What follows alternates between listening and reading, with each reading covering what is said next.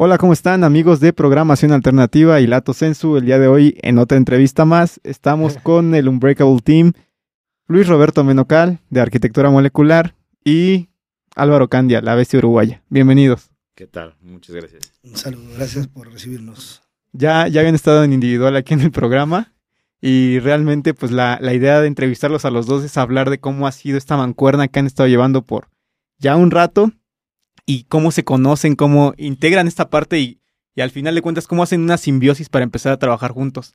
Me gustaría empezar por preguntarles cómo se conocieron y de ahí empezar a desarrollar todo lo demás. ¿Empiezas tú o empiezo yo? Bueno, empieza tú que yo ya hablé bastante. Bueno, primera Bueno, pues, pues mira, Álvaro. Un café. Álvaro realmente ya, pues mucha gente lo conoce en el medio, yo ya lo conocía, yo ya llevo casi 17 años dedicándome a la parte deportiva y ya un buen rato dedicándome a la parte del culturismo. Yo estuve como juez en distintas eh, federaciones, por ahí ya nos conocíamos Álvaro y yo. Y bueno, Álvaro una vez me contactó ahí por redes sociales, eh, vio un poquito mi trabajo, le, llamó la atención. Yo en ese entonces estaba radicando en España. Él me busca, me dice, oye, ¿sabes qué? Estoy pensando en, en entrenar nuevamente ya, ponerme serio y he visto tu trabajo y quería ver si podemos trabajar. Y bueno, pues yo estando allá, él me empieza a, a contratar, lo empiezo a asesorar y pues él empieza a tener buenos cambios. Vengo yo aquí a México de, de vacaciones y estuvimos entrenando prácticamente ahí un mes, empezamos a hacer match como, como equipo, a entender yo lo que él buscaba, él a, acoplarse a, a mi manera de trabajar y bueno, ya de ahí ya llevamos, vamos para cuatro años, tres años y medio, cuatro años trabajando juntos. Exactamente. ¿Y cómo fue en ese caso, por parte tuya, eh, Álvaro, que de toda la gente que hay que se dedica a esto, buscaste a Luis. Exactamente. ¿Te lo recomendaron? ¿Tú lo, cómo lo encontraste? Fíjate que la verdad, eh, creo que antes habíamos cruzado algunas pláticas por el tema de los perros, las croquetas, y, como yo tengo un pitbull y bueno, y él tiene, ha tenido muchísimos perros ya me había recomendado y eso, ya bueno, ya empecé a ver que, que, también subía algunos atletas que se encontraban en muy buenas condiciones allá en España. de hecho, pues que todavía lo sigue entrenando. Este, y me llamó la atención porque de repente él subía alguna foto y yo decía, oye, se ve muy cabrón este tipo, ¿no? Más allá de la genética, pues hay un trabajo eh, eh, en equipo, ¿no? Sí. Este, a veces no todo la genética, ¿no?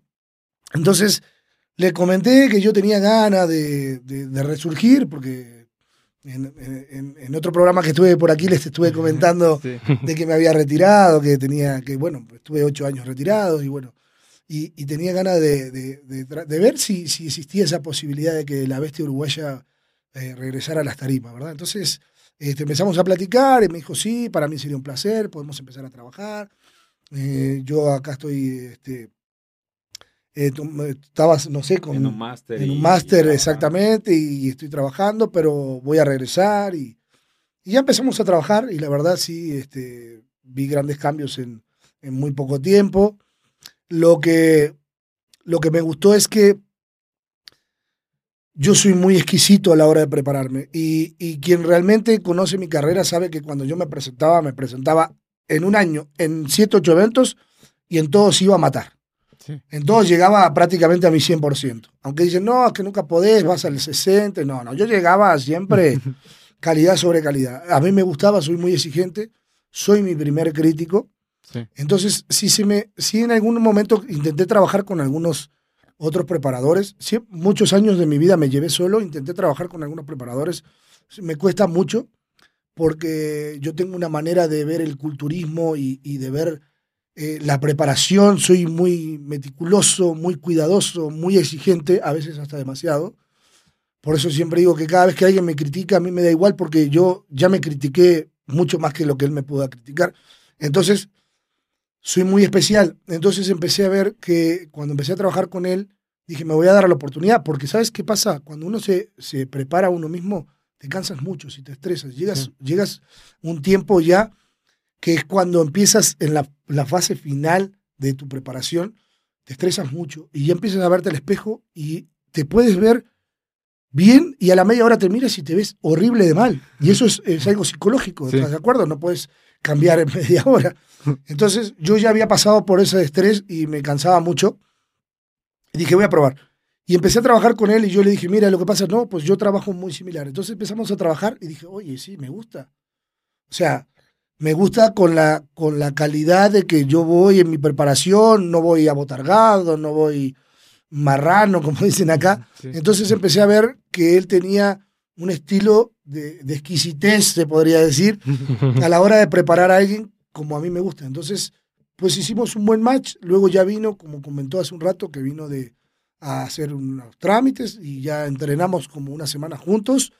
Se fue y ya cuando regresó, pues empezamos a tomar, bueno, empezamos a seguir. No se había dado la oportunidad de salir porque por una cosa por otra, luego veníamos muy bien encaminados, nos tocó la pandemia y bueno, ya de ahí se paró todo y nada, pues acá estamos luchándola. A, eso iba con, con, mi pregunta porque, este, ¿qué estabas proyectando en ese momento? Supongo que pues obviamente se atraviesa la pandemia y todo y te parte a ti porque no hay competencias ni nada. ¿Cómo fue ese pues retroceso que hubo en ese momento por no poder competir? Difícil, porque yo me voy a Crétaro yo de la Ciudad de México decido irme a Crétaro y llego, a los tres meses me agarra la pandemia. Yo no conocía a nadie como para decirle, oye, déjame entrenar en tu gimnasio. Como luego tuve la oportunidad de tener, ahora tengo un amigo allá con gimnasio, que yo te comentaba en el programa anterior, que me daba la llave y yo entraba los domingos hasta entrenaba en gimnasio cerrado. Entonces no hubiese tenido problema.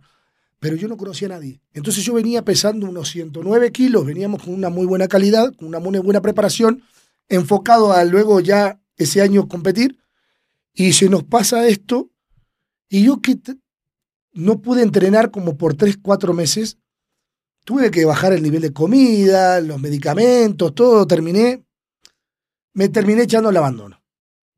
Porque así, así sin más, yo dije, ya no, no, y para comprar al súper tenías que hacer cola, era un desastre, ¿viste? Cuando todo esto comenzó fue, fue difícil para todo adaptarse intenté comprarme unas ligas. Una persona, de nuestra, una persona de nuestra magnitud ya no puede entrenar con ligas. Entonces, no hay un estímulo como tal. Entonces, dije, no, ¿sabes qué? Yo no me voy a estresar. Yo no, está, ya no está en mis manos.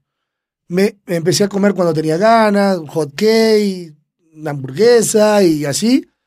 Terminé pesando, terminé pesando como 85, 86 kilos con un 15% de grasa cuando venía pesando 109 con un 10,5, no sé, un 11.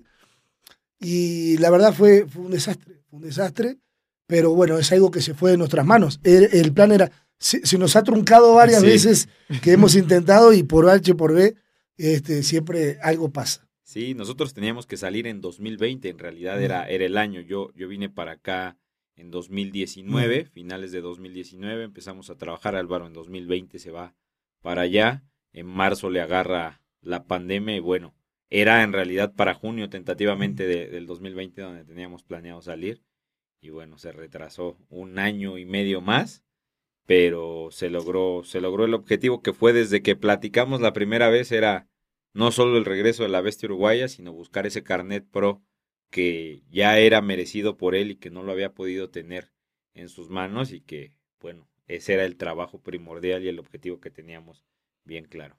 Supongo que el asesoramiento a distancia, cuando un principiante es muy diferente a con un profesional como él que ya tiene años de experiencia, pero ¿cómo fue esa parte de ponerse de acuerdo a pesar de, la distancia para trabajar y entenderse? Porque digo, como quiera una plática, no es lo mismo tenerse de frente y platicar y conocerse y realmente saber quién es el otro a estar a la distancia. ¿Hubo una diferencia sustancial de conocerse a distancia y luego ya cuando trabajaron juntos aquí en México? Pues sí, generamos una amistad, pero en realidad algo que creo que me caracteriza como, como coach es justamente esa parte que tengo de cercanía con los atletas cuando están para una preparación, para un evento. Cada cierto tiempo les mando un mensaje, les pregunto cómo están, cuestiones incluso a veces personales, que eso hace que se estreche la amistad y que se genere otro tipo de confianza y poder entender el contexto en el cual está el atleta, porque no todo es culturismo. Claro. También hay otros problemas, otras cuestiones que a veces no te las comentan como cliente, pero como amigo sí. Y el tú tomar eso en cuenta te abre el panorama para que tú puedas trabajar con ellos.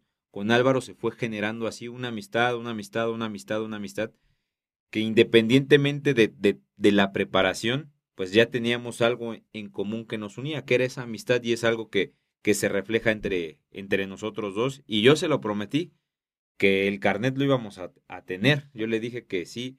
Y hubo momentos en esta preparación donde, bueno, Álvaro ya, ya decía, no creo, no creo poder porque me está pasando esto, porque las cosas no se están dando, porque ya se me atravesó aquello. Y la verdad es que yo siempre traté de motivarlo y, y, y de demostrarle que tenía la calidad y las cualidades para poderlo lograr y pues mantenerlo en pie de guerra para, para cumplir el objetivo. ¿Y, ¿Y, cómo es esto para ti como preparador físico o coach o todo lo que haces eh, de llevar a alguien a lo mejor tan profesional como Álvaro? Porque bueno, yo entiendo, a lo mejor tienes eh, atletas un poco más jóvenes, él es una persona experimentada mayor, es diferente para ti llevar ese proceso, tuviste que adaptarte, aprender nuevas cosas, Fíjate que curiosamente la gente que me busca y con la gente que me gusta trabajar es con la gente que tiene este tipo de calidad. ¿Por qué? Porque son contados. Ajá. No son todos, son los menos. Pero yo no es que haga las cosas mágicas o nada, sino trato de llevar menos personas, de asesorar a menos gente, pero encontrar la tecla de cada uno de ellos para elegir el camino correcto. Y los estoy evaluando y los estoy pensando. A veces Álvaro ve que me quedo callado, que no digo nada, pero estoy pensando, pensando, analizando qué puede estar pasando, por qué nos está pasando esto, por qué pasó aquello, por qué no se da este cambio que esperamos o por qué nos estamos adelantando antes de tiempo y toda esta cuestión.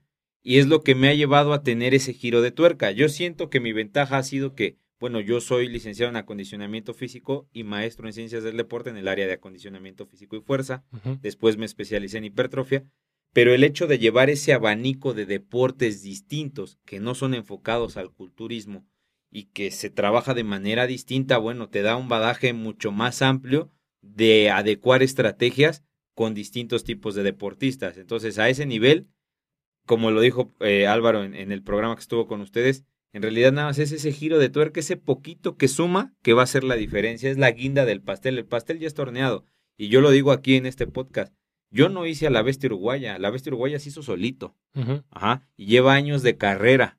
Yo solo le vine a poner ese sazón al caldo que ya estaba hecho. Ajá. Y ese en realidad es lo que deben de saber los preparadores. A veces los preparadores se jactan o se cuelgan medallas. Los que se rompen la madre en el gimnasio, los que tienen que comer o mal comer, los que tienen que subirse al cardio aunque les duelan los pies, que les duelan las articulaciones, son los atletas. Nosotros simplemente les damos las herramientas y somos el conducto para que ellos logren sus objetivos. Que claro, si no hay equipo, por muy buen coach que seas o por muy buen atleta que seas, no vas a llegar a ningún lado. Esta es una cuestión de dos. Y, y, ahora voy con la parte contraria. ¿Cómo es para ti, Álvaro, que eres mayor en edad que, que Luis? Encontrar a alguien que tú puedes decir que es más joven, pero que diga, sí, yo confío en él preparándome, a diferencia de la gente que, pues a lo mejor tiene más años en esto. Bueno, lo que pasa es que yo creo que a veces no siempre la edad te va a dar la sabiduría, ¿no? Eh, vemos personas que tienen eh, muchas cualidades siendo jóvenes también, y bueno, yo creo que él es una persona preparada y, y con los años va a ser mejor todavía, porque los años mismos se lo van a dar, de, pero por todo el estudio que tiene y todo lo más que va a sumar, pero él es una persona preparada. Entonces yo, yo creo mucho en la ciencia y también en lo empírico, ¿no? en, en, en lo que tú sepas y que hayas hecho a través de, de, de los años uh -huh. y, y, preparaciones que hayan hecho, porque de nada te sirve ser el tipo más estudioso uh -huh. si nunca lo aplicaste en nada, claro. ¿no? No, sé, no, no tienes idea, ¿no? Entonces, eh, la verdad, yo, yo por ese lado no lo, no, no lo veo así como un problema porque sea más joven que yo. Simplemente eh, lo que veo es que él tiene conocimiento, eh, que siempre tiene un as bajo la manga a la hora de, de, de, que pasen cosas, ¿no? Y que no, no salgan las cosas como, como pensaban, que ahora después le vamos a contar un poquito lo que fue un poquito en, para que tengan una idea, porque sí. la gente piensa que es todo muy fácil y cuando estuvimos en Monterrey fue un caos, este, pero yo, eh, la persona esa que, y aparte, la persona que, que, que tiene un as sobre la manga, bajo la manga y aparte que que tiene esa, esa manera de decir, a ver, a ver cómo lo arreglamos, a ver cómo lo solucionamos. Porque cuando un atleta está muy cansado y está muy estresado, es difícil. Y, a mí me pasa siempre, que, y ahora que retomé el escenario, eh, tal vez se me hizo más difícil porque fueron muchos años que estuve en impas y entonces el regresar, eh, pues se, se, me hizo como que no voy a poder porque ya perdí ese sazón que yo traía antes, pero que ahora pues lo traía él, ¿no? Este, que él venía activo y yo no venía activo, o sea, a nivel de competencia, a nivel de una depletación. Y entonces, bueno, ahí vamos sumando su, conocimiento, lo que yo hice me funcionó y, y así. Pero, pero la verdad no es un problema para mí. Yo creo que él tiene mucha capacidad y de hecho, bueno, nada, estamos ahora este, saliendo a algunos gimnasios, estamos dando pláticas, algunos seminarios, estamos, tenemos algunas fechas, así que vamos a empezar a trabajar porque nosotros tenemos un, un poquito diferente de ver las cosas, nosotros ya queremos contagiar y, enseñar a las personas que hay que ser inteligente a la hora de entrenar, hay que, hay que meter inteligencia, hay que buscar buenas contracciones musculares, hay que buscar buenos rangos de movimientos activos, eh, que no todo es carga y carga y carga, porque a veces eh, estamos involucrando un montón de músculos sinergistas a la hora de, entrenar un grupo muscular y prácticamente si tenemos que darle el 80, el 90% de la carga a ese grupo muscular, le estamos dando un 40, un 50. Entonces, como que la gente no ha entendido que esto es un deporte visual y que hay que ser inteligente, hay que, hay que ser estratégico para trabajar y esculpir un cuerpo. Entonces, digo, esa es la idea por la que estamos saliendo ahora un poco a los gimnasios y estamos este, dando pláticas y nos están contratando en varios lugares y bueno, esperemos que este año este, sea muy bueno para nosotros y, y poder este, también contagiar con todo eso y, y el conocimiento para, para muchas personas. Creo que, bueno, un primer intento de eso y que creo que sigue vigente es Poder Latino, ¿no? Fue, fue el primer medio por el cual ustedes pudieron contagiar y empezar a, a dar cátedra a través de las redes sociales con, con, la gente. ¿Cómo se les ocurre esa idea y para quién iba dirigido todo este programa? Bueno, Álvaro ha sido uno de los pioneros eh, deportistas que ha iniciado esa parte de difundir eh, todo lo que es el bodybuilding. Él empezó con entrevistas, yo recuerdo a Álvaro ir a los eventos, entrevistar a la gente y siempre tuvo esa proactividad de poder generar esa comunicación con, con otros deportistas.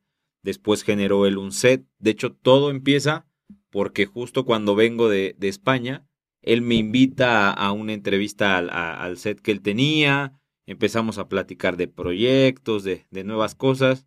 De repente se va a, a Querétaro y nosotros necesitábamos hacer poder latino porque cuando se viene la pandemia, me dice él, yo no soy de mucho de redes sociales ni de estarme difundiendo. ¿Por qué? Porque mi mercado, independientemente del fitness, pues yo soy personal trainer de empresarios y de, otra gente que no tiene mucho que ver con el fitness. Entonces yo le decía Álvaro, es que mi mercado no es ese, ¿no?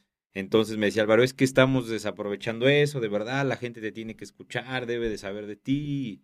Y empezamos a, a darle en unos pequeños lives, se empezó a juntar la gente y decidimos crear Poder Latino y, y, con todo lo que ya traía Álvaro de, de, carrera en esa parte de difundir el deporte, de entrevistas y todo eso, empezamos primero difundiendo información entre nosotros dos, respondiendo un par de preguntas y bueno, se nos ocurrió la idea de generar un programa ya como tal y de invitar a, a atletas que la verdad hemos tenido a lo mejor de lo mejor de, de México en nuestro programa. Creo que somos el único programa que ha tenido a lo mejor de lo mejor en México de, de invitados.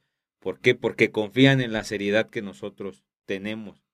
Entonces es, es, así como surge el, el, programa de Poder Latino, ya con año y medio. Ahorita hemos estado en un pequeño break por la mudanza de Álvaro a la Ciudad de México, por toda esta cuestión. Ya en este mes de febrero lo vamos a, a retomar. Pero sí es, es, es algo divertido porque hemos escuchado historias de, de, muchos compañeros de, del culturismo, del fitness, algunas anécdotas tristes, algunas eh, chistosas, de todo un poco, su experiencia y eso te va enriqueciendo a ti como persona. Y, y, y, la idea de ese programa era que justamente la gente no solo conozca a la bestia uruguaya, el campeón, que conozcan a Álvaro Candia, ¿no?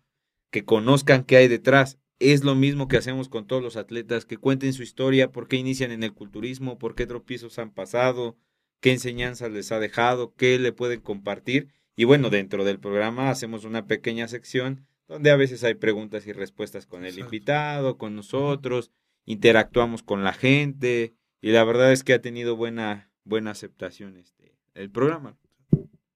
¿Cuál ha sido una de las mayores complicaciones para tanto como atleta, tanto como para entrenador, o que han tenido alguna diferencia? Sí, roces en, ese sentido.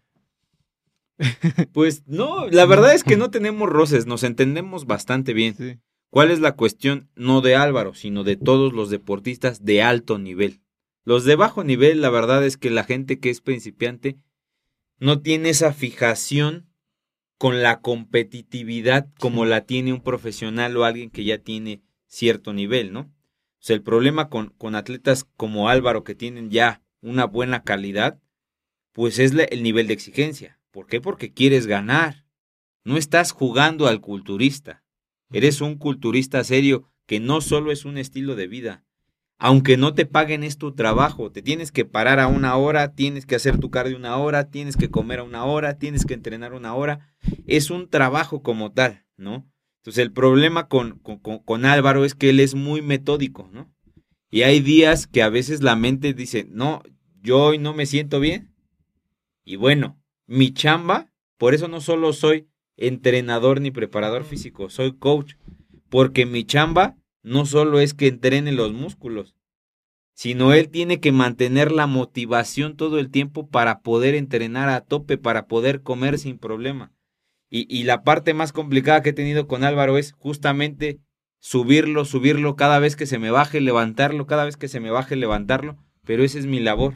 Y a veces como, como coach no lo entiendes, a ti te importa que te paguen.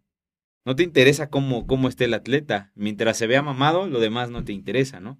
pero para que se vea pleno, lleno, mejor, tiene que tener lo demás controlado. Si no tienes lo demás controlado, no. Cuando Álvaro se mudó aquí a la Ciudad de México fue un caos. Todo ha sido un caos desde que llegó, porque ha sido complicación tras complicación. Y siempre trato de, en los tiempos que tengo disponible, además de que tenemos una amistad, pues lo que hace falta tratar de acomodarlo. ¿Para qué? Para que él esté en las condiciones adecuadas de llevar una preparación pues más llevadera, ¿no? Es, básicamente eso, pero jamás hemos tenido un problema porque es curioso, pensamos muy igual, cuando platicamos algo a veces es justo lo que él está pensando y lo que él piensa es lo mismo, porque entendemos el culturismo de la misma manera. La verdad es que roces con Álvaro no, no hemos tenido, la verdad el único distanciamiento que tuvimos fue cuando él estuvo en Querétaro, porque yo estuve en otros proyectos laborales, él estuvo pues iniciando su, su, preparación. Pero bueno, los caminos obviamente en cuanto yo tuve tiempo y en cuanto él decidió llamarme, volvimos a, trabajar juntos. Fue un lapso de unas 10, 12 semanas, ¿no, Álvaro? Nada más. Sí. Pero en realidad no, dime. Yo quería preguntarle a Álvaro, sé que durante este proceso que tú estuviste viviendo para alcanzar tu carnet, pasaron muchas dificultades y y teniendo el antecedente de que nos contaste de la chamarra que le regalaste a esta mujer con tal de tener con quién hablar y que hoy tengas a Luis a tu lado a, pesar de todas las circunstancias que pasaron para que tú llegaras a, esa competencia que te dio el carnet, ¿cómo fue para ti vivirlo? ¿Te sentiste más aliviado con un coach al lado que te pudiera motivar? Sí, claro, sí, sí. Eh, la verdad tuve la suerte cuando fuimos a Monterrey. Eh, Luis fue conmigo y fue una amiga también, Ivonne Vigueras. Ella nos acompañó, nos fuimos un Airbnb, conseguimos ella. Este, y bueno, nosotros, eh, yo, yo soy muy profesional, siempre estoy mirando todo lo que pueda ser beneficioso para mí. Y yo sabía que la gente iba a empezar a llegar desde el jueves, viernes, eh, esos días iban a llegar y mucha gente prácticamente iba a llegar casi el día del evento prácticamente. Yo sé que cuando hay viajes largos hay retención de agua, hay cansancio, y yo le dije, ¿sabes qué? yo me voy a ir, voy a llegar el, martes. Quiero estar todos esos días ahí, entrenar y terminar mi puesta a punto ahí. Y, yo sé que esto es muy complicado. Es muy complicado cuando eh, piensas eh, a nivel muy profesional, ¿no? Claro, mucha gente dirá, tú, tú no eres ni una Olimpia. Claro, no soy una Olimpia porque por ahí no, tengo, no tuve la, oportunidad o o no, no tuve el dinero para poder llegar ahí, pero sí, por ejemplo, me decían, eh, tú no eres profesional todavía, no, pero a mí el profesionalismo no me lo dio el carnet, sino el estilo de vida que tengo tantos años en mi vida siendo profesional. No, no. Ahora me dieron un cartel que me avala a poder competir como profesional, pero he sido profesional muchos años de mi vida. Entonces, yo sabía que iban a haber complicaciones y al nivel de que a mí me gusta prepararme, yo quería estar allá. Y ahora que me preguntas eso, qué bueno, porque las personas que solamente ven el éxito o ese momento de éxito no tienen idea. Nosotros llegamos el día martes eh, anterior al evento, que era el sábado. Llegamos y dijimos, bueno, vamos a ir a entrenar, vamos a ver cómo estamos, vamos a acomodar todo lo que necesitamos acomodar, ¿no? Perdón, ya veníamos este, con una hiperhidratación y bueno, entonces ya, ya veníamos trabajando en todo eso. Pero sabíamos que iba a ser difícil porque yo tenía ocho años inactivo. Sí. Y bueno, empezamos, eh, empezamos, eh, fuimos a entrenar, nos vimos muy bien. Todavía traíamos este, agua en el cuerpo, todavía traíamos algunos, algunos carbohidratos, pero nos veíamos duro, por ahí no teníamos mucho carbohidratos, pero nos veíamos duro, pero en esa transición de, empezar a sacar el sodio, empezar a sacar el agua, eh, y toda esa transición que tenemos que hacer, empezamos a ver que nuestro cuerpo no estaba respondiendo muy bien, o sea, nos estaba sacando un poquito de... de, nos quitaba ese control que nosotros queríamos tener. Y, y fíjate que nos veíamos blandos, eh, yo me empecé a estresar, el cortisol empieza a hacer su trabajo. Estuvimos muy encerrados en el departamento, teníamos un espejo grande, pero la luz no era buena. Y nos empezamos a cansar. tan así, tan así, que por momentos nos veíamos un poco mejor, luego dijimos, bueno, vamos a empezar a cargar ya, empezamos a cargar, no empezamos a ver bien, luego nos ablandamos, pero era algo increíble, increíble porque eran, era cuestión de dos horas y mi cuerpo se veía diferente. Me podía ver bien, a las dos horas ya estaba como blando, ya me notaba acuoso y, y nos empezamos a estresar, no sabíamos qué estaba pasando. Y, y yo me empecé a estresar muchísimo porque yo dije, yo no me subo. El día viernes amanecemos, yo amanezco como a las cinco y media de la mañana, me voy y me veo al espejo, me veo horrible. Le dije, Luis, me veo de nabo, me veo muy mal, así no voy a competir. Espera, me dice, déjame que me despierte un poco y ahora vemos. Entonces se despierta, él se sienta en la cama. Estábamos cansados, estábamos agotados porque teníamos una presión y la presión era de que era el regreso de la bestia uruguaya. Y ya. Y la bestia uruguaya se había retirado campeón absoluto y no podía llegar eh, jodido, ¿estás de acuerdo? Entonces se levanta, me mira y me dice, sí te ves mal, dice. Porque es la verdad, esto no podés jugarle a golpear la espalda y decir, hermano, estás bien chingón, porque eso no, no se vale en esto. Empezando por la sinceridad es una cosa, y él sabe eh, la trayectoria que yo tengo y sabe con la seriedad que lo tomo, y, y, él tiene que ser así, directo. Dijo, te ves, te ves mal, te ves blando. Le dije, ¿sabes qué? Vamos a irnos a comer una hamburguesa, a ver, busca y ya encontró un lugar, creo que fue un Carl Junior, a las 8 de la mañana. Vamos a ir a comer una hamburguesa, me voy a comer unas papas, me voy a tomar un refresco, me voy a comer unos sneakers. Luego vamos a entrenar y mira, llegamos a una plaza que estaba el, el Car Junior y enfrente, estaba el gimnasio. Le dije, y, y, me vale madre. Vamos a entrenar y si no, y si no estoy bien, no voy a competir y a mis patrocinadores que me dieron el dinero para el apoyo de la inscripción, de pagar esto, de, del Airbnb, yo los regreso. No pasa nada. No regreso y no compito y regreso el dinero y se terminó. Fuimos una hamburguesa doble carne, ketchup, papa, todo, ya sabes, ¿no? No sé, sneaker y eso. Y ya le, le digo, Ivonne me escribe porque ella tenía, tenía que dar una clase en línea y me dijo, yo los alcanzo ahora después. Y me dijo, oye, ya terminé, ah, vente para acá, vamos a ir a entrenar. Se vino y ya nos cruzamos a entrenar. Me dijo, oye, amigo, que no sé qué, qué pena, pero ¿cómo crees? Que no sé cuánto. Le dije, mira, no pasa nada. Vamos a entrenar y si no, no, no estoy bien, pues luego vamos al evento a verlo y se terminó.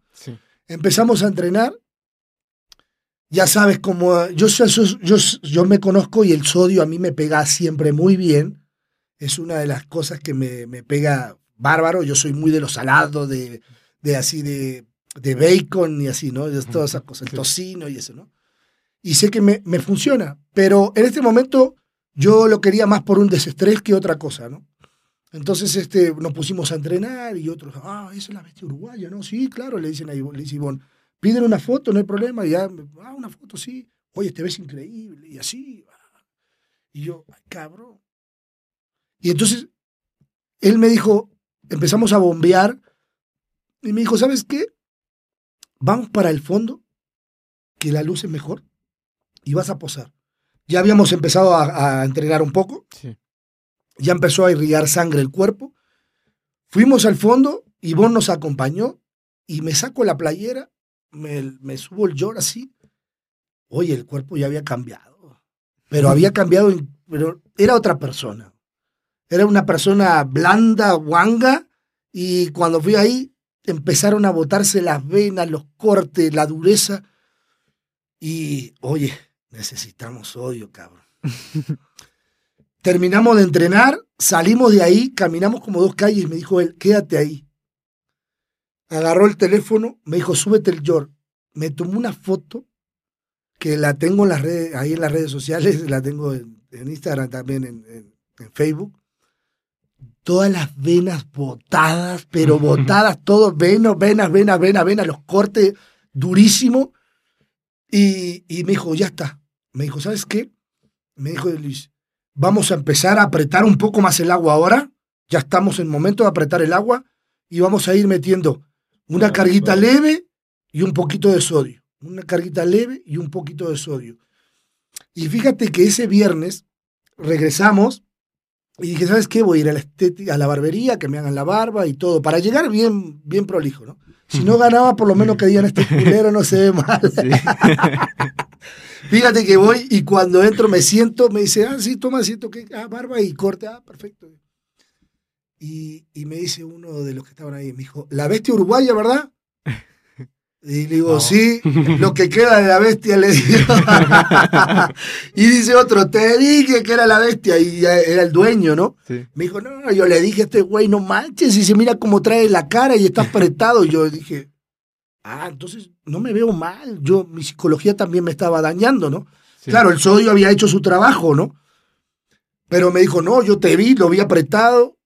Y me dijo, y yo, este güey va para el bodybuilding de, de, acá en Monterrey. Y este viene a competir. Y ya eso me levantó el ánimo. Y ahí como que despegué. Y entonces luego ya empezamos este, a comer así, con un poquito de sodio. Y ya la última, la cena, ya me veía increíble, ¿verdad? Nos veíamos increíble, porque esa es la verdad, la verdad, estuve a nada de no competir, estuve a nada de no competir, y en la noche ya me veía increíble, y le dije, ¿sabes qué? Es más, ni siquiera voy a cenar, así me voy a acostar. Sé que voy a amanecer un poquito más blando, porque claro, en la noche tu cuerpo sigue gastando calorías y eso, y, necesitas más carga, ¿no? Pero dije, mañana es el día donde nosotros vamos a apretar la carga. Dicho y hecho, nos, nos acostamos, nos tomamos una foto, nos veíamos impecable, impecable nos veíamos. Nos acostamos, nos levantamos ya. Mi joven, ¿cómo te ve? Sí, me veía bien, ya me veía bien, ya había menos agua en el cuerpo, entonces eh, eh, eh, eso nos empezó a ayudar. Nos veíamos un poquito blando porque faltaba comida, pero a partir de ahí ya tomamos el control de vuelta. Pero es increíble de que estuvimos a nada de no presentarnos. Sí, la cuestión es que el lugar donde estábamos las luces eran malas, quitamos los focos, cambiamos los focos, hicimos de, de, todo y el problema es que nos enfocamos tanto en la preparación que no salimos a, hacer nada. en realidad estuvimos ahí y la vista se cansa y es lo que le falta al culturista. Por eso siempre un coach le hace falta al culturista porque necesita otros ojos, pero igual de objetivos. No necesita el amigo que le diga, mames, te ves bien mamado, porque eso no sirve. Necesitan ojos objetivos yo ya había percibido cuando, cuando hicimos una comida con, con sodio que, que lo hacía bien, pero por tiempos en una preparación de culturismo, la, la fase más complicada es justamente esa peak week, esa, esa puesta a punto, porque ondula mucho el comportamiento del cuerpo, sobre todo por los minerales y sobre todo la ingesta de carbohidratos. Yo lo había percibido, pero no quería adelantarme a ese proceso, ¿no? Y estábamos confiando en meter cargas más suaves. Luego Álvaro siempre decía que él sentía que le faltaba siempre en sus otras preparaciones un poco de carga. Decidimos, me dice, no, vamos a empujar, vamos a meter más carguita. Lo metimos, vimos que no era la solución. Este, y fue un ondular de cosas y de emociones y de que Álvaro y que ya no quiero y pues yo ya estando ahí, pues si no quieres, pues nos regresamos, no pasa nada, ¿no? Y de hecho todavía cuando llegamos al gimnasio, aún bombeado, los gimnasios tenían unos ventanales enormes y en el espejo lo veías mal. Porque había mucha luz y la luz lo, lo quemaba y no se veía. Entonces volteo y veo el salón de spinning al fondo, que las luces son más bajas, está eh, más sombreado el lugar y todo. Le dije, vente para acá. Y ya cuando él se vio ahí, ya se convenció. Yo ya lo había visto que se veía bien, pero él en el espejo se veía mal, ¿no? Entonces quería que se convenciera. Y bueno, afortunadamente pasó y que la gente reconocía a la bestia uruguaya a pesar de ocho años de retiro. A eso le sirvió de aliciente de saber de, bueno, no estoy vigente competitivamente, pero la gente sabe quién, quién soy, ¿no? Entonces, además, usamos mucho la, la, estrategia, nunca mencionamos que íbamos a ir al Monterrey Bodybuilding. Eh, ¿Por qué? Porque estábamos tratando de pisar firme, pero con cautela. ¿Qué íbamos a hacer? ¿Cómo nos veíamos bien? De hecho, desde que llegamos lo platicamos. Vamos a hacer lo mejor que podamos. Ajá. Si vemos que no se salen las cosas, pues ni modo. ¿Por qué? Porque aunque él tenga la genética y aunque yo sea buen coach, pues son ocho años su cuerpo ya no reacciona como reaccionaba antes y hay que adaptarlo. Además, yo con Álvaro, la estrategia siempre fue hacer dos o tres puestas a punto antes de buscar el carnet pro, cosa que nunca hicimos, ¿no? Entonces, como en ese periodo de meses donde no nos, no nos pudimos ver, él traía manejando su preparación, aunque siempre estuvimos ahí en contacto diario. Oye, traigo esta cantidad de tantos gramos de carbohidratos, tanto. Bueno, yo lo trabajo así. Hazla así. Pum, pum, pum. Y Álvaro, bueno, está bien. Oye, ¿cómo ves esto? Bueno, haz así. O sea, seguimos una preparación a distancia. Porque teníamos esa, esa amistad.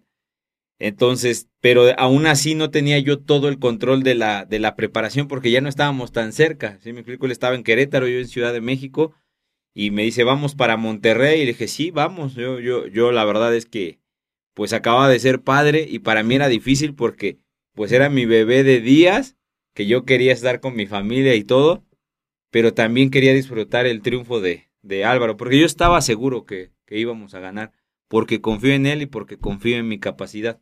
Y yo sabía que íbamos a hacer el mejor trabajo, que si no ganábamos era porque alguien se iba a presentar mejor que nosotros, pero por nosotros no iba a quedar. Y la estrategia fue así, entonces en el pesaje fue una sorpresa, fueron, fueron las voces ahí que se escuchaban. Ahí va el uruguayo, mira, ¿por qué? Porque eran años de estar en el retiro, ¿no? Y todos tenían una expectativa de él cuando se retiró. Y la verdad, yo siendo honestos, creo que muchos de ellos no pensaron que iba a llegar en la forma que llegó, ¿no? Pero nosotros nos centramos en, en eso, en llegar lo mejor posible, porque era su retorno. Y bueno, se despidió hace ocho años ganando un título absoluto y regresó ganando un título absoluto y el carnet que debía merecer hace, hace años, ¿no? Entonces, incluso corrimos con, con todo se fue acomodando a final de cuentas. El pesaje pasó rápido, no lo tuvieron que ver mucha gente, yo lo tuve controlado a la hora de pintarlo en un lugar muy específico, aislado de los demás. ¿Por qué? Una, para que los demás no lo estuvieran viendo y dos, para que él estuviera relajado y no estuviera observando a los demás, porque imagínate estar en su posición. Después de ser un campeón muy conocido, de ocho años de retiro, y regresar inactivo a las tarimas, a cualquiera ves mamado, cualquiera que pasa lo ves mamado, ¿por qué? Porque ya no estás in the game, ya no estás ahí activo, ¿no? Entonces, pues para Álvaro yo sé que es, esos aspectos empiezan a jugar con, con las emociones y que a final del día, pues el cortisol, como lo dice Álvaro, hace su chamba, ¿no? Pues traté de mantenerlo controlado, íbamos comiendo, íbamos cargando. Luego hubo un periodo en el que NPC tiene ciertas regulaciones, que fue en la liga en la que competimos. Entonces, solo hay, hay un. Tienes una membresía en NPC, pero no en todos los eventos, aunque haya Pass Coach, puedes pasar. aunque tengas la membresía, depende del promotor. Entonces ahí estaba limitado el acceso en backstage y de, de, repente Álvaro me buscaba y ya no me veía y yo no podía entrar y no podía salir, pero a final de cuentas pudo volver a salir, lo, le, le, di su retoque de pintura, hicimos los últimos ajustes y la verdad es que pues estuve, yo no fui a disfrutar el evento ni a ver el evento, lo disfruté con él, su triunfo con él y, y la verdad es que lo, celebramos y lo seguimos celebrando porque no es de seis meses, no es de dos meses, es algo que planeamos desde 2019 y que a final de cuentas pues tardamos un par de años en, en que se lograra, pero pues gracias a, a, Dios y a nuestras capacidades es que, que, se dio. Y quería preguntarles, tanto como coach como atleta, ¿qué es lo que pasa por tu cabeza al estar en la tarima?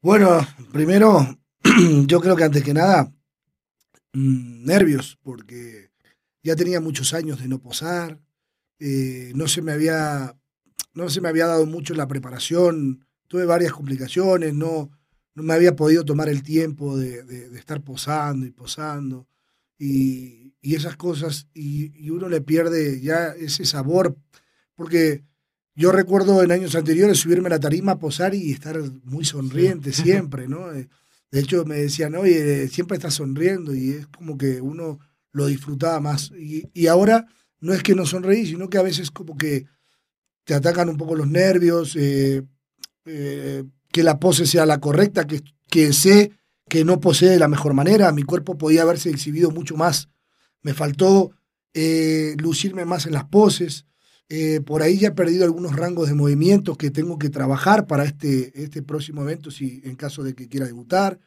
que me van a ayudar a poder tener más elasticidad y poder tener mejorar, mejorar la pose. Entonces, sí es como un poco de nervio porque era un regreso y para mí era muy importante porque yo siempre me tomé muy serio todo esto, ¿no? Entonces, quien dice, ah, voy a ver qué pasa, yo no voy a ver qué pasa. Eso no, no cruza por mi cabeza. Yo no digo, ah, voy a subirme para ver qué pasa. No, yo no me subo para ver qué pasa. Yo sé que siempre tengo que estar un paso adelante del, del, mejor y de los mejores para, para poder estar ahí, en, por lo menos en el podio, como decía, ¿no? Entonces, sí, sí estás un poco nervioso, con una presión, pero te alivias también un poco porque cuando, cuando entré en donde estaban todos los competidores, que me pasé para ese lado, este, ya empiezas a ver con la cara que te miran, ¿no? Y empiezas a ver así, y los gestos de, ah, no manches, así. Y otro, muy chingón, ¿eh? Y luego se arrima otro y dice, oye, te ves increíble, ¿eh? Entonces empiezas empiezas a creértela un poco, que está bien, ¿no? Yo la verdad conozco gente que son extremistas y se creen ya, se la creen demasiado y realmente no traen nada, ¿no? Sí. Pero a veces esa seguridad es buena y yo a veces no la tengo. Y Luis me dice, es que tú no te das cuenta de la capacidad que tienes en este deporte. Tú no te das cuenta del cuerpo que traes. Y de repente ves a otro muy, muy cabrón y, y otro lo mira y dice, no tiene nada que ver contigo, brother. Entonces, dice, tienes que empezar a creértela un poco más y tienes que empezar a confiar un poco más en lo que traes. Entonces, por ahí sí, yo esa parte mía es débil, pero empiezas a, oye, te ves muy cabrón, oye, una foto, sí, y entonces se arrima y así empiezas a ver esos comentarios y te empiezas a decir, oye, entonces tranquilo, estamos bien, estamos bien. Entonces, Luego te subes al escenario y, ves las miradas así. Y ya cuando salí al escenario, a mí algo de lo que me ha pasado en toda mi carrera es que estar en México es ser extranjero. ¿Estamos de acuerdo? Entonces yo llegaba solo. Me pintaba alguien que me echaba una mano. Nunca soy debo ser el atleta que menos fotos tengo a nivel competitivo. No tengo ni fotos, capaz que por ahí porque algún fotógrafo subió pero nunca me llevé a nadie, nunca nadie dijo, oye, yo te voy a estar tomando fotos acá, yo te voy a llevar, aunque sea con un teléfono. No tengo fotos porque llegaba solo. Entonces, esto era un poco más de lo mismo, era el regreso de la bestia. Sí, por las redes sociales ya la gente me conocía más porque pues ya me había dedicado a las redes sociales. Los que conocían mi trayectoria bien, los otros por ahí ya iba, iban escuchando algo. Pero cuando salgo al escenario y empiezo a escuchar un montón de gente gritándome, ¿verdad? Dice mi amiga Ivonne, yo pensé que iba a estar sola gritándote, porque ella se quedó sentada y él estaba atrás. Y luego él, cuando yo subo al escenario, él se va al frente. Sí. Dice, y empezó toda la gente a gritar. Eso me emocionó muchísimo. Porque dije, quiere decir que hay mucha gente que me conoce, que valora mi carrera, ya, ya sea a, través de las redes sociales, y se manifestaron gritándome un montón. Y yo dije, wow, qué bueno, ¿no? Eso me dio, me, la verdad me dio mucha seguridad y mucha confianza. Que es lo que hablábamos también, ¿no? Que a veces los números no representan lo que realmente tienes detrás de realmente de fans, ¿no? Exactamente, exactamente.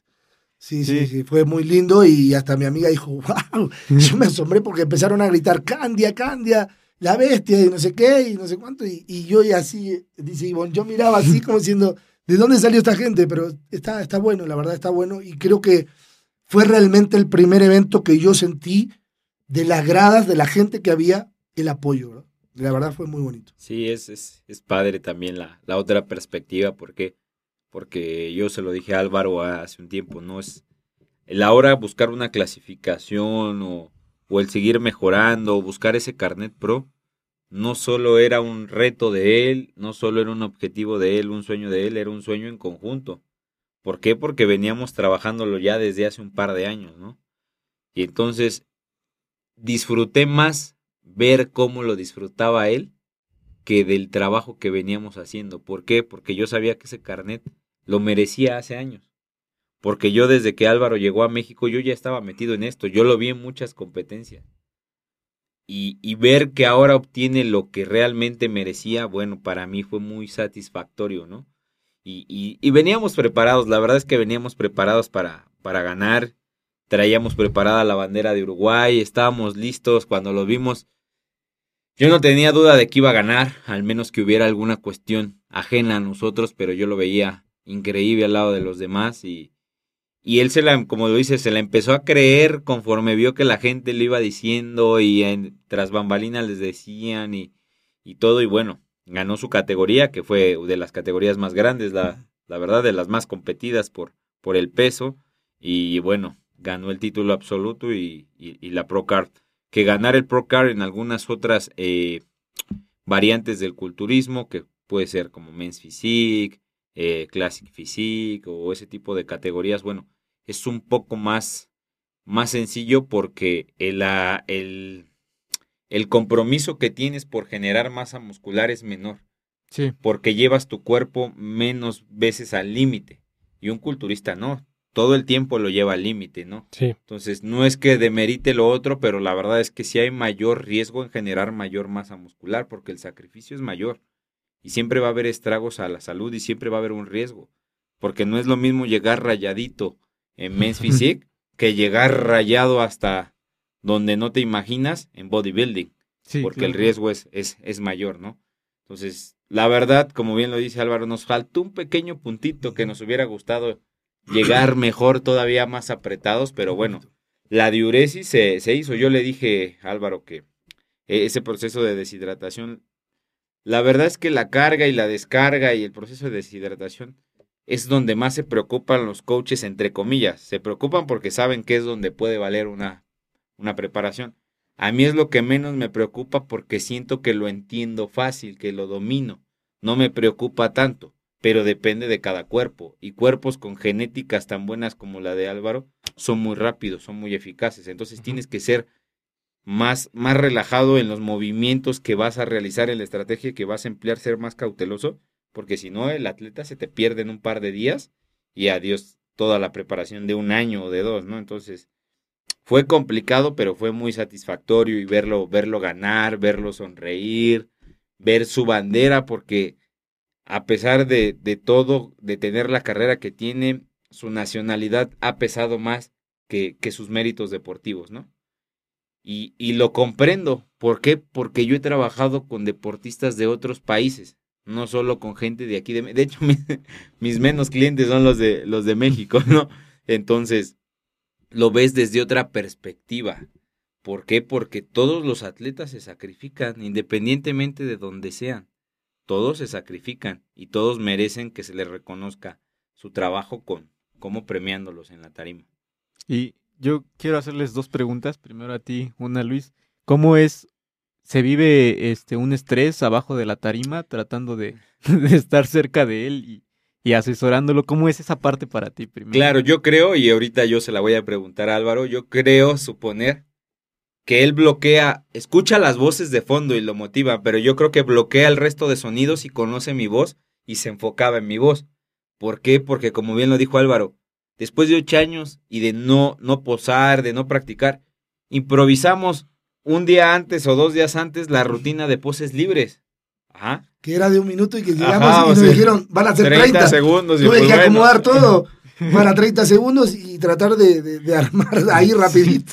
Entonces yo trataba de corregirle las poses, de decirle, de motivarlo, pero tampoco distraerlo de más, ¿no? ¿Por qué? Porque él tiene que estar concentrado. Yo nada más veía que él me volteaba a ver y veía que le diera el visto bueno si así o qué hacía y ya yo le gritaba y yo quiero suponer que él bloquea el resto de voces, las escucha, pero, pero la voz clara que siempre va a escuchar va a ser, va a ser la mía. Y claro que es estrés, pero es un estrés de emoción porque sabes que hiciste bien tu trabajo y porque lo único que esperas es que los jueces califiquen de la mejor manera. No, no hay otra, otra cuestión más. Estás seguro de lo que hiciste. Y, y con atletas, cuando sabes que no traes el punto, también tienes que ser consciente. Porque esos triunfos, cuando no traes el punto y a lo mejor ganas, te juro que no te saben. Porque sabes que no hiciste las cosas lo mejor que las podías haber hecho. Pero te incentiva a mejorar.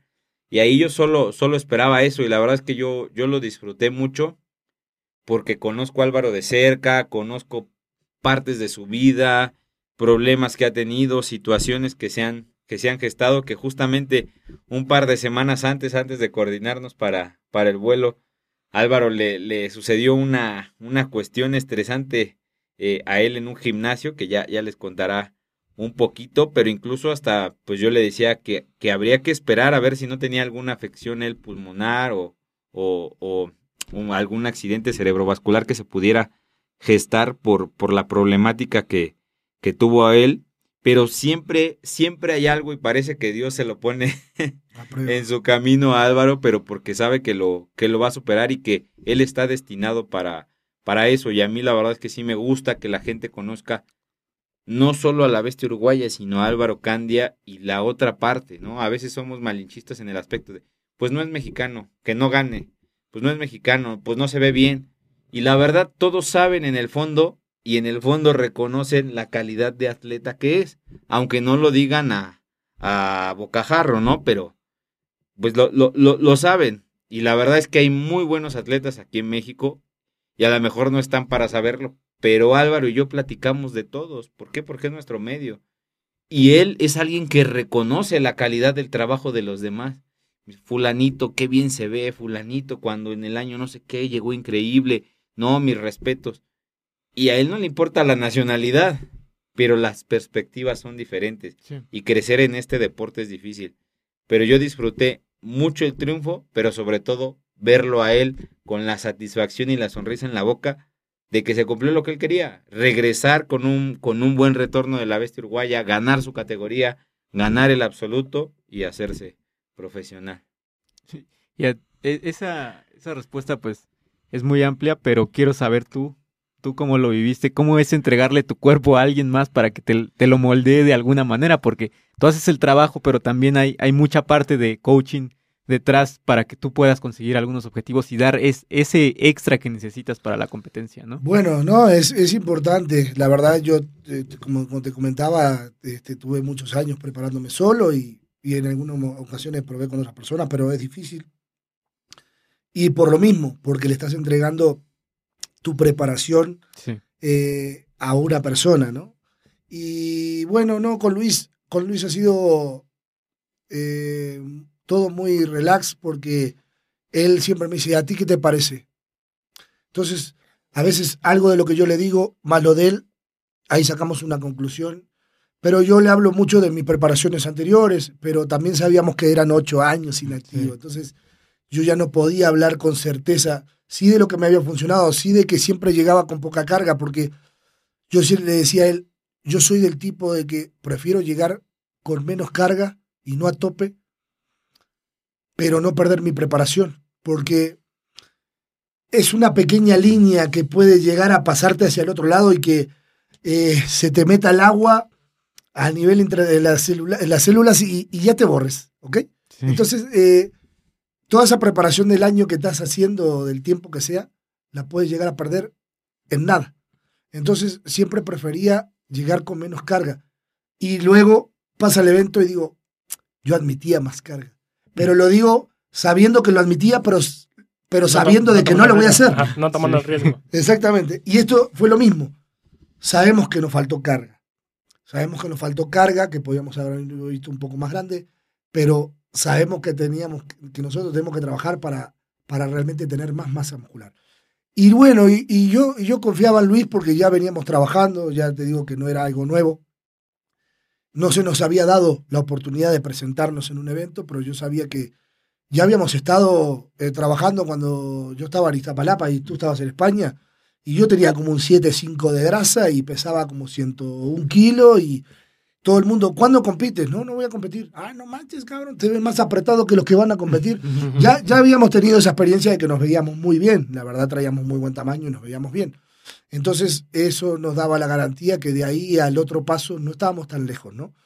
Pero sí, sí, sí teníamos que ser meticulosos. Sabemos que el sodio es la, la llave nuestra que nos, nos abre la puerta. Pero bueno, también tenemos que ver las cargas porque tampoco nos, nos íbamos a borrar. Así que yo estaba tranquilo. Él, él me decía, me tomaba fotos, me tomaba video, me dice, mira cómo te ves, mira cómo te ves, me tomaba acá, a ver, posa acá, te ves bien, te ves bien. Claro que mi inconformidad era que yo realmente eh, me veía chico, yo, yo, yo, sabía que quería más tamaño, que necesitaba trabajar más para eso. Me, no, no, no había tenido el tiempo, pero eso no era un problema de esa preparación, era que realmente nosotros tuvimos muy poco tiempo para trabajar. Pero bueno, como decía Luis, esto es lo que tenemos y esto es lo que tenemos que pulir. No hay más. Para la próxima vamos a, a, crecer más, pero ahora es esto y sobre esto vamos a trabajar. Y sí, yo estaba tranquilo, estaba tranquilo. Eh, por ahí me, me, me, cansé mucho cuando me pasé a la parte de los atletas porque se empezó a hacer mucho más largo y tedioso. Pensábamos que íbamos a salir como media hora y se terminó convirtiendo como en una hora y media, dos horas y yo ya estaba muy cansado de las piernas y yo no lo encontraba a él porque cuando llegamos y arrancó el evento, yo dije, casi no hay gente, pero no de competidores, sino a nivel de público. Y cuando quise acordar, estaba a tope, estaba llenísimo el lugar, todas las sillas llenas, toda la gente, impresionante. Ya no, lo, ya no lo podía encontrar, hasta que no sé cómo en una de esas lo vi y apareció y le dije, oye, me siento súper cansado, vente, hoy cabrón te estaba buscando y yo no te encontraba, y es lo mismo, ¿no? Ya me fui para el mismo lugar de apartado, me relajé, me acosté un poquito, subí las piernas, estaba cansadísimo. Este, con eso sumado el, estrés de la espera, ¿no? Y ya, bueno, no, tú tranquilo, acuéstate ahí, ahora yo te retoco la pintura y ya, bueno, ya me descansé un poquito y me comía alguna algo dulce, una galleta, ¿viste? Porque sabíamos que todavía nosotros teníamos espacio de carga, entonces eh, metimos una hamburguesa así con tocino, metimos como cuatro sneakers, habíamos llevado la crispy. Eh, luego, pues nos, nos, regalaron una galleta con choco crispy o algo así. Pero sabíamos que nosotros teníamos lugar para esa carga y entonces me iba desestresando, iba comiendo algo. Y, este, y todavía seguía deshidratando. Sí, sí, y todavía seguíamos sacando agua. Entonces, la verdad, eh, tengo alguna foto por ahí la carita se me ve chiquita. Chiquitita se me ve la cara. De hecho, uno de los jueces tomó a la categoría nuestra así, tomó una foto todos y la carita mía se veía así, pequeñita, pequeñita. La verdad, fue una, fue una condición muy buena con la que llegamos. Eh, hicimos una buena deshidratación, no pasé sed, no sufrí, fue muy bueno todo. La verdad, eh, creo que no fue el evento que llegué más magro en grasa, pero sí fue el que llegué con la mejor deshidratación, que eso fue lo que compensó. Así que tenemos ahora como el reto de decir, vamos a llegar con ese porcentaje de grasa que yo llegaba en otras competencias, pero con, esta, con, esta, deshidratación para llegar con la mejor condición. Así que ojalá se nos pueda dar esa oportunidad este año. ¿Qué cambió para el Unbreakable Team después de esa competencia? ¿Qué va, qué va a futuro para ustedes? ¿Qué sigue en proyectos a futuro? Ok, bueno, ¿quieres tú? Sí, pues mira, la verdad es que ahorita estamos tratando de, proyectar más con la gente, la gente se acerca a nosotros, nos busca, quiere que estemos en sus gimnasios, que demos algunas charlas, algunos seminarios. Pero la verdad, para el Unbreakable Team, pues el objetivo es claro y es buscar una clasificación al Olimpia. Nosotros, el Unbreakable Team, más que para asesorar gente y así, somos nosotros como hermandad. O sea, hacemos el equipo de que, de que se cumplan esos, esos retos. Álvaro tiene un, un grupo de gente que asesora, yo tengo otro grupo de gente que asesora y bueno, siempre tratamos de retroalimentarles. ¿Cómo ves a mi cliente esto? ¿Cómo ves a mi cliente aquello? ¿Cómo ves esto? Y tratamos de apoyar a, la, a las personas. La verdad es que yo algo que debo de admirar de Álvaro y de reconocer es que es de los pocos atletas que se toma el tiempo con las personas. Si alguien se le acerca y le pide una foto, siempre tiene una sonrisa. Si un niño se acerca, él llega y lo carga. Este, siempre tiene esa, esa gratitud con la gente, de entregarse, de tomarse el tiempo. Bajando del evento, pues le llovieron fotos y él deshidratado y cansado y, y ya él lo que quería era, era beber y, se sentía mal, pero jamás negó, negó una foto y, y, eso, y eso no es de ahorita, es de siempre, ¿eh? Y, y tiene esa disponibilidad que a veces los atletas cuando ya tienen cierto nivel, pues empiezan a bajar su nivel de disponibilidad con la gente porque se les olvida un poquito que, pues gracias a la gente fue que impulsaron su carrera, ¿no? Entonces Álvaro tiene los, los pies bien plantados en la tierra en ese aspecto, aunque también sabemos la calidad que, de atleta que es y, y, lo que él eh, amerita. Pero bueno, para el Unbreakable Team principalmente es esto, buscar una, una clasificación al Olimpia, debutar como pros y pues seguir difundiendo este deporte y que la gente que quiera mantenernos ahí en, en, en contacto con nosotros, no solo por Poder Latino, para seminarios, para cursos, para asesorías, pues nosotros estamos disponibles para, para trabajar. La verdad es que ya empezamos este año ya cerrando un par de fechas. Ya en marzo tenemos la, la primera, la primera fecha. Vamos a, a, tener una charla que de hecho aprovechamos para, para invitarlos el día 12 de marzo ahí, Xochimilco en, en el Kings, Gym. Entonces vamos a estar ahí. Entonces toda la gente la, las esperamos por ahí.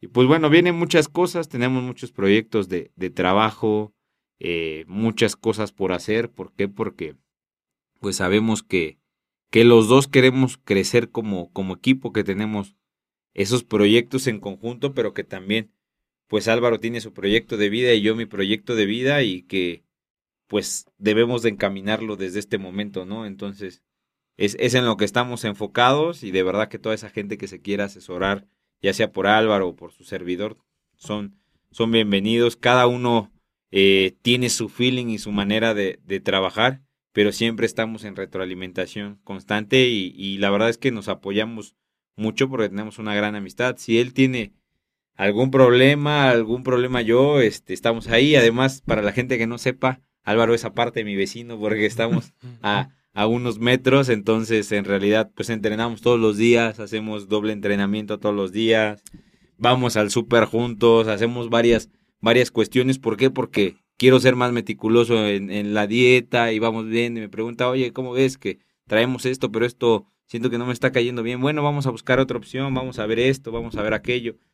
Y bueno, andamos ahora sí que apoyándonos el uno al otro en esos aspectos y la verdad que le agradecemos a, a la gente que, que justamente subimos una, una foto de nosotros juntos hace un par de días, ¿verdad? Que tuvo muy buena, buena aceptación con la gente. Creo que la gente nota esa cercanía que tenemos y esa complicidad como, como equipo y, y eso nos, nos agrada a nosotros porque en realidad no es postureo ni es así, en realidad sí tenemos esa, esa complicidad, hacemos ese, ese match como equipo, nos entendemos, entendemos cómo funciona este deporte, cómo es eh, eh, el culturismo en sí y la verdad que les agradecemos el apoyo a todos para el Unbreakable Team y para Poder Latino que ya esperamos pronto retomarlo de lleno. Sí, un poco, un poco eh, de todo lo que dice Luis, lo que, la imagen que yo quiero proyectar es que no hay un tema de bandera acá. Y ahora que digo eso, es, se me viene, a, se me viene a, la mente el, grupo Sin Banderas. y, y, lo pusieron así es porque uno era argentino y otro era mexicano, ¿no? Entonces pusieron Sin Banderas. Y eso es un poco lo que, lo que nosotros queremos reflejar, que, que a nivel de deporte eh, hablamos de, de, seres humanos, no hablamos de, de dónde es. ¿Estás de acuerdo? O sea, yo, yo estuve la oportunidad de vivir en España y, un día llegó un tipo y yo estaba con, con, un, con un uruguayo que también estaba allá y le dije, ese tipo está grandísimo. Me dijo, ¿estás seguro? Se ve gordo. Le digo, no, ese tipo está enorme. Cuando se sacó la chamarra, tenía una playera de Superman. Era 10 veces más grande que Superman. Yo en ese momento dije, yo un día quiero verme así. Este, y es porque yo he aprendido a no mirar con envidia, sino con el progreso que yo necesito buscar. Sí, con aprendizaje. Exactamente. Oye, yo quiero llegar a eso que estoy viendo. Y sin embargo, parece que no hablo de México, hablo a nivel mundial. Las personas lo primero que hacen es, ah, pero le falta pantorrilla, ah, pero eh, eh, carece de esto. Todos carecemos de algo. Pero hay que ver que a veces el paquete es, es bueno lo que se ve. Entonces, el trabajo que hay hecho detrás de esa persona para llegar a esos niveles. Entonces, yo no me importa de la nacionalidad. Entonces, quiero, con él queremos reflejar esa parte. Acá no, no importan las banderas. Hay una fraternidad, hay una unión, hay dos seres humanos que son amigos y, y ya, ¿no? Entonces, en Poder Latino, la idea es eso, es que todos los atletas sean reconocidos y quienes no tuvieron la oportunidad de conocerlos, traerlo de vuelta a, estos tiempos y que nos cuente su vida para que nuevas generaciones o que van ingresando sepan de esa persona. Entonces, nosotros queremos reflejar un poco eso, de que el deporte empiece a ser más humano, que ya no sea de que, ah, no, este me ganó, un día eh, hizo esto, o se ve así, pero a mí no me gusta, y así, ¿no? Es, es, un, es un deporte de mucha envidia y nosotros queremos cambiar, no lo vamos a lograr quizás, pero queremos aportar y cambiar esa parte de que... Sí, sembrar una semilla. Exactamente, sembrar eso de que, oye, no, acá no hay banderas, acá no hay eh, prejuicios y, todos, todos valen el trabajo que hacen. Siempre tiene que haber un ganador, no, no pueden haber 10 ganadores en un mismo evento. Eh, entonces, bueno, ahí ya va el trabajo que cada uno haga, pero que todos sean reconocidos y que todos eh, se les valore el trabajo que han hecho durante años que realmente es, es muy sacrificado la vida, la vida de un físico-culturista. Sí, la verdad es que hemos tenido grandes deportistas de todas las federaciones, como bien lo dice Álvaro, en Poder Latino no hay banderas de todas las federaciones, hemos tenido gente de Panamá, de Colombia, de Venezuela, de España, que de hecho aprovechamos para mandarle un gran saludo a la familia de Sergio Fernández, que desgraciadamente estos, en estos días pues tuvieron la lamentable noticia de que, de que falleció, desgraciadamente por un acto violento. Eh, lo quisieron robar y bueno, pues lamentablemente ya no está con nosotros. Le mandamos un gran saludo. Él es español, él, bueno, estuvo con nosotros también en Poder Latino y todo ese tipo de, de gente. Y la verdad es que yo quisiera aprovechar porque la gente a veces no conoce el lado humano de, de los deportistas y durante la preparación de, de Álvaro y el tema que, que, se quedó inconcluso hace, hace un rato, eh, fue, fue ese proceso complicado unos días antes de, de tu preparación, ah, ¿verdad, Álvaro? Ese, ese, ese, evento que pasaste, si, si, nos quieres contar un poquito. Bueno, eh, dado a que yo estaba viviendo en Querétaro, ya estuve dos años casi, dos años estuve, tuve la oportunidad de conocer a algunas personas muy lindas, de hecho Luis este, también este, dueño del gimnasio, donde me daba la oportunidad de darme la llave para que yo los domingos también pudiera entrenar. Y entonces este, yo los domingos entrenaba porque entrenaba gimnasio cerrado, entrenaba solo y estaba tranquilo, podía disponer de todas las máquinas.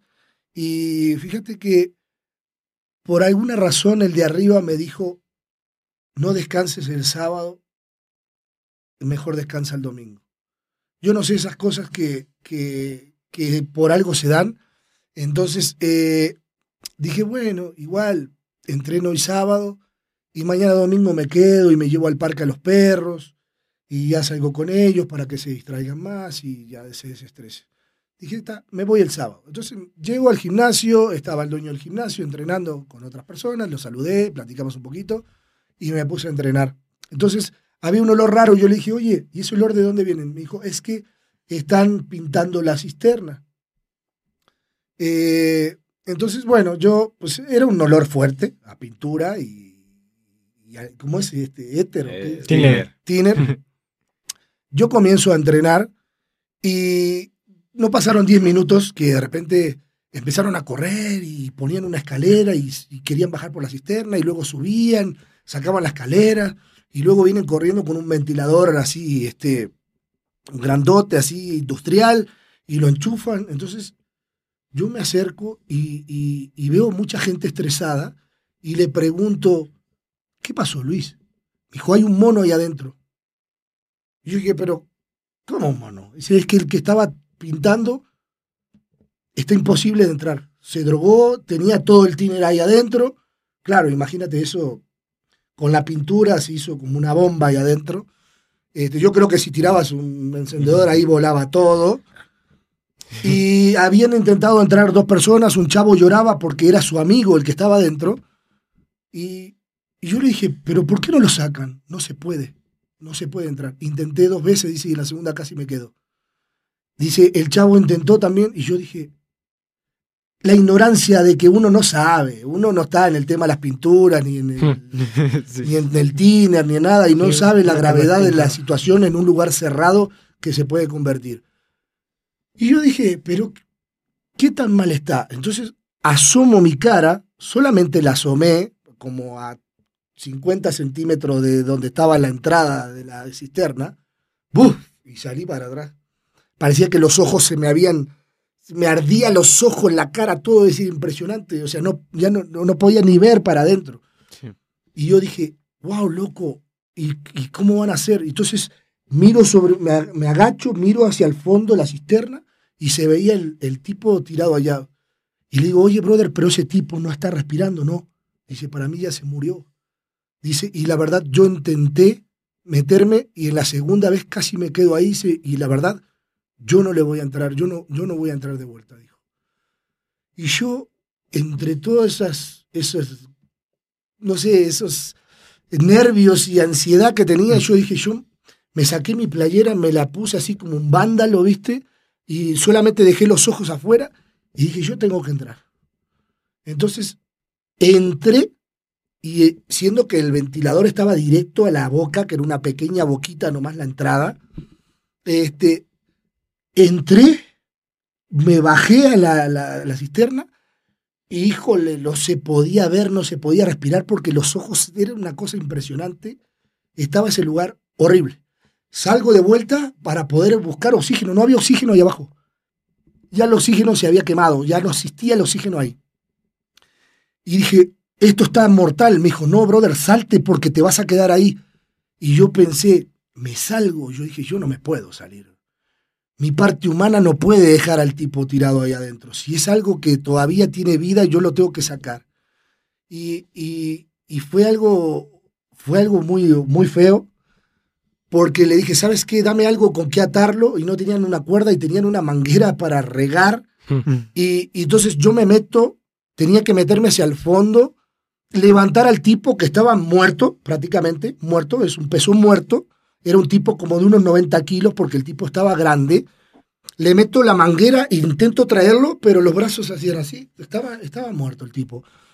Y tuve que salir a buscar oxígeno, porque haz de cuenta que tenías que oxigenarte como si te tiras abajo del agua. ¿Estás de acuerdo? Lo único que acá no podías ver porque eh, el alcohol, todo eso que había, el tiner, eso te, los ojos no te anublaba todo, no podía ver nada. Entonces salgo de vuelta a buscar oxígeno con el ventilador Así era una cosa horrible y, en ese momento dije, voy a intentarlo. Si me quedo, me quedo. Yo no puedo dejar a ese tipo ahí. Entonces dije, ¿cómo voy a hacer? Él traía una camisa tipo esa la que usan los, los de la obra, son de, de, material resistente, y dije, yo lo voy a agarrar de ahí. Lo voy a agarrar de ahí y lo tengo que traer. Como sea, lo tengo que traer. Ese tipo, yo no sé si tiene vida, pero yo no me lo voy a perdonar jamás si me rindo y ese tipo queda ahí adentro. Digo, bueno, Diosito, ayúdame porque esta es la que, la que yo tengo para sacarlo o me quedo. Y me meto, voy hasta el fondo, ya casi no veía, lo toco y lo agarro de, los, de, la, de, esa camisa, de los hombros, de la altura de los hombros, y lo empiezo a arrastrar hacia la boca de salida. Y todo hacia atrás, yo caminando hacia atrás y automáticamente levantándolo, o sea, yo no sé de dónde saqué la fuerza, porque una cosa es que uno haga pesas y otra que haga eh, movimientos que uno no está acostumbrado. Si bien es una elevación de hombro, pero yo lo agarré a distancia y lo empecé a elevar desde distancia y lo saqué a la boca de salida y me lo apoyé en el pecho porque el tipo, no había una colaboración de nada porque el tipo estaba muerto. Entonces me lo apoyo en el pecho y le grito y ellos le digo, agárrenle en un brazo, le pasan un brazo, pero eh, a todo esto era, era interminable porque yo ya no, ya no tenía oxígeno prácticamente. Entonces ya acomodarle el otro brazo y era una cosa porque la boquita era muy pequeña. Hasta que logran jalarlo y viene otro más y entre tres, ¡bum! lo sacan. Y en el momento que lo sacan, pues yo pensé, yo le dije, si lo agarran, no lo suelten, porque si me lo tiran encima, ya no salgo, ya no tenía aire. Y en eso lo sacan y yo subo oh, oxigenar, o sea, haz de cuenta que era una cosa horrible, el ventilador así, y ahí ya me agarraron, me ayudaron a, salir, y, y, entonces le ponemos el ventilador a la persona y no respiraba. No respiraba ya. Entonces le empiezo a hacer como masaje y otro le hacía masaje y así, ¿no?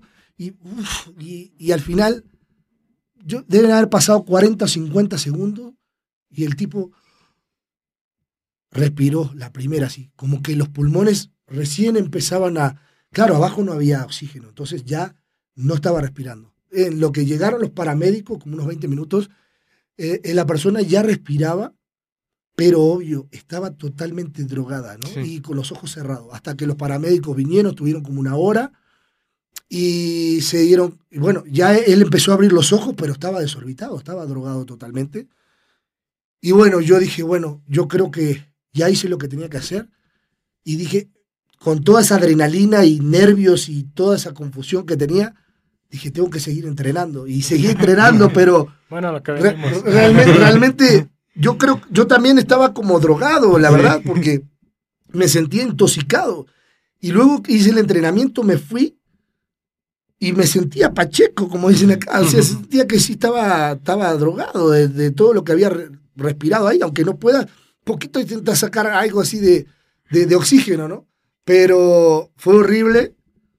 Pero luego dices, bueno, era por la, por la, la vida de la alguien, vida de alguien y, era que yo tenía que estar ese día entrenando, ¿no? Yo no, era, no tenía que ir ese domingo, tenía que ir ese sábado porque el de arriba tenía un trabajo para mí y él fue ese. Sí, así es. No, pues que sea tan fuerte. y, fue justamente una, un par de semanas antes de, la preparación y yo cuando me contó me acuerdo que le llamé y, compartí esa historia con, mis familiares y dijimos que, que, el día que fuéramos a Monterrey, el de arriba nos iba a recompensar, iba a recompensar a Álvaro con esa, con esa victoria. Y gracias a Dios así se dio. Así se dio. Qué bueno, y el tipo que iba para contarlo también. Sí, luego una semana después me habló agradecido que, que no sabía cómo pagarme. Le digo, no, a mí no me tenés que pagar nada, hermano. Agradecele a Dios que, que ese día creo que él tenía esa, esa tarea para mí y ese no era mi día de entrenar y, y sin embargo ese día me hizo ir a entrenar, porque yo no los sábados los descansaba, yo entrenaba los domingos a puerta cerrada. Y bueno, está esas cosas que, que a veces dices, uy, justo ahora que yo venía de una separación, que en otro programa les comenté, que venía de una separación, y parecía que, que se, me, se me presentaban estas clases de cosas, pero, pero bueno, por lo menos sabemos que uno tiene un cometido de vida y también que no es todo el deporte, sino a veces hacer otras, otras cosas. Sí, creo que eso habla muy bien tanto de lo deportista que puedes llegar a ser, pero también de la calidad de persona que eres. Antes de ser un gran deportista hay que ser una gran persona y tú eres ambas y creo que eso se ve recompensado y se ve, pues todo lo que haces se, ve reflejado en tu vida. Muchas gracias. Pues gracias por acompañarnos. Espero que sigan cosechando esos éxitos que han estado viniendo cosechando por años desde antes de estar juntos y que ahora que son una mancuerna muy fuerte, sigan cosechando más cosas y más fuertes todavía. Y pues no sé si quieras agregar algo más, Javier. Pues nada, que, sigan inspirando a, próximos bodybuilders o incluso gente que no se dedica al mundo del psicoculturismo al ejercicio, que sean ustedes una inspiración para que pues, puedan dedicarse a lo mejor de una manera profesional, pero que les atraiga la idea de pues, cuidarse, ser mejores personas, ser mejores atletas en dado caso que lo sean. Y pues obviamente el hecho de lo que ustedes comparten, que pueda llegar a mucha gente para que pueda ser escuchado. Ojalá que así sea. Les agradecemos mucho. Pues aquí vamos a estar dejando las redes de esta mancuerna de Unbreakable Team de programación alternativa. Para que puedan ver los próximos eventos, puedan asistir, puedan escribirles si tienen alguna duda, asesoría, o si quieren que estén en sus gimnasios, también pueden escribirlas. Por mi parte sería todo. Eh, denle like si les gusta este video, suscríbanse, sigan nuestras redes sociales y ya saben que nos vemos. Hasta la próxima. Bye.